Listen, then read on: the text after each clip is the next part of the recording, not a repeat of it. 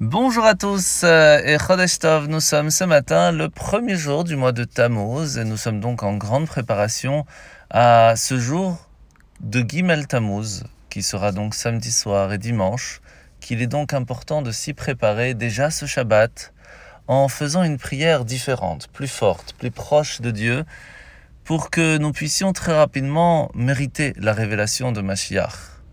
Il faut savoir que la prière, la tfila, c'est quelque chose qui nous rapproche d'Hachem.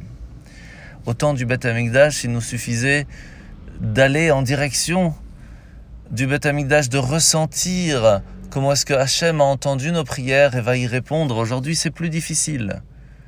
Mais en ces jours spéciaux, nous sommes beaucoup plus attachés, beaucoup plus proches, car l'âme du Rabbi va nous aider à ce que notre prière soit entendue et très rapidement répondue.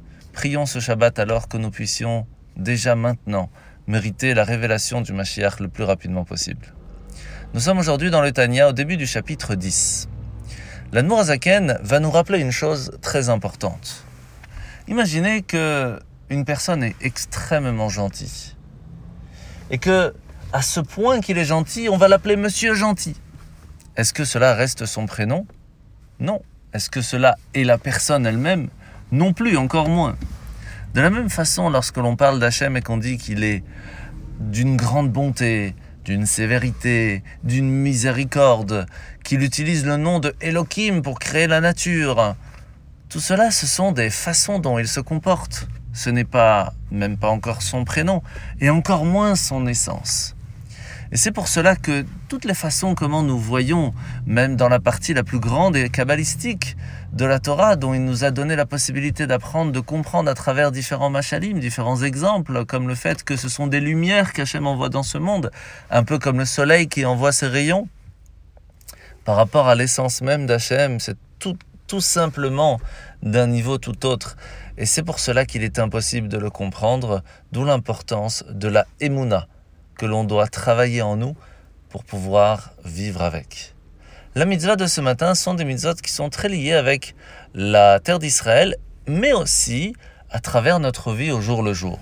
Mitzvah positive numéro 187. La mitzvah de détruire les sept peuples qui vivaient autant euh, en Eretz Israël, en terre d'Israël, et qui étaient idolâtres, qui ne faisaient pas les sept lois noachides. Tout simplement parce que cela amenait le peuple juif à fauter. Mitzvah négative numéro 49, c'est l'interdiction de les laisser vivants en Eretz Israël car ils incitaient les peuples, le peuple juif à faire l'idolâtrie. La mitzvah positive numéro 188, c'est la mitzvah d'effacer Amalek. Mitzvah positive numéro 189, c'est se rappeler comment est-ce que Amalek a toujours été présent pour nous faire du mal et qu'il continue encore aujourd'hui. Mitzvah négative numéro 69, c'est l'interdiction d'oublier le souvenir de Amalek. Il faut savoir que pour aujourd'hui, même si ces peuples n'existent plus, même si Amalek on ne sait pas qui est qui, nous parlons ici aussi à l'intérieur de nous, dans notre vie au jour le jour. C'est ce Yetzerara, ce mauvais penchant, ce Amalek qui se trouve autour de nous, mais aussi en nous, qui nous pousse à oublier la Torah, qui nous pousse à oublier Hachem. Et on doit supprimer cette partie-là de nous-mêmes pour nous permettre de nous attacher un peu plus à la vie spirituelle. La paracha de la semaine, c'est paracha de Korach, où le peuple juif a en fin de compte accepté la distinction entre le Kohen, le Lévi et les Israël, après tout ce qui s'est passé cette semaine. Mais à ce moment-là, ils se sont plaints quand même de ne pas savoir exactement où se trouve la limite dans le temple où le peuple juif pouvait rentrer et les endroits qui seraient dangereux pour eux. C'est là que Hachem va donner au Kohen et au Lévi la responsabilité d'empêcher toute personne qui n'est non Lévi de pouvoir rentrer hors des limites.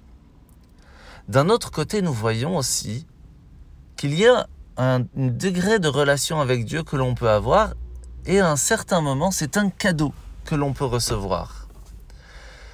Et c'est pour cela que il y a des personnes qui vont mériter, de par leur naissance déjà, par le mérite de leur ancêtre, d'avoir ce lien si spécial entre eux et Dieu. Parce que leur ancêtre, leur père, leur grand-père, vont tellement travailler sur eux-mêmes qu'ils vont mériter eux aussi d'avoir ce mérite. Cela ne veut pas dire que nous ne pouvons pas nous aussi mériter. Il suffit de travailler, il suffit de faire des efforts. Et alors nous aussi, nous pourrions, des fois régulièrement ou des fois à un certain moment, occasionnellement, mériter la délectation de l'amour pour Dieu que l'on peut ressentir et donc de vivre vraiment une vie plus spirituelle qu'aujourd'hui. En se souhaitant un très très bon mois de Tammuz, un bon Gimel Tammuz et Bezrat Hashem, nous nous reverrons dimanche. Bonne journée, Shabbat Shalom.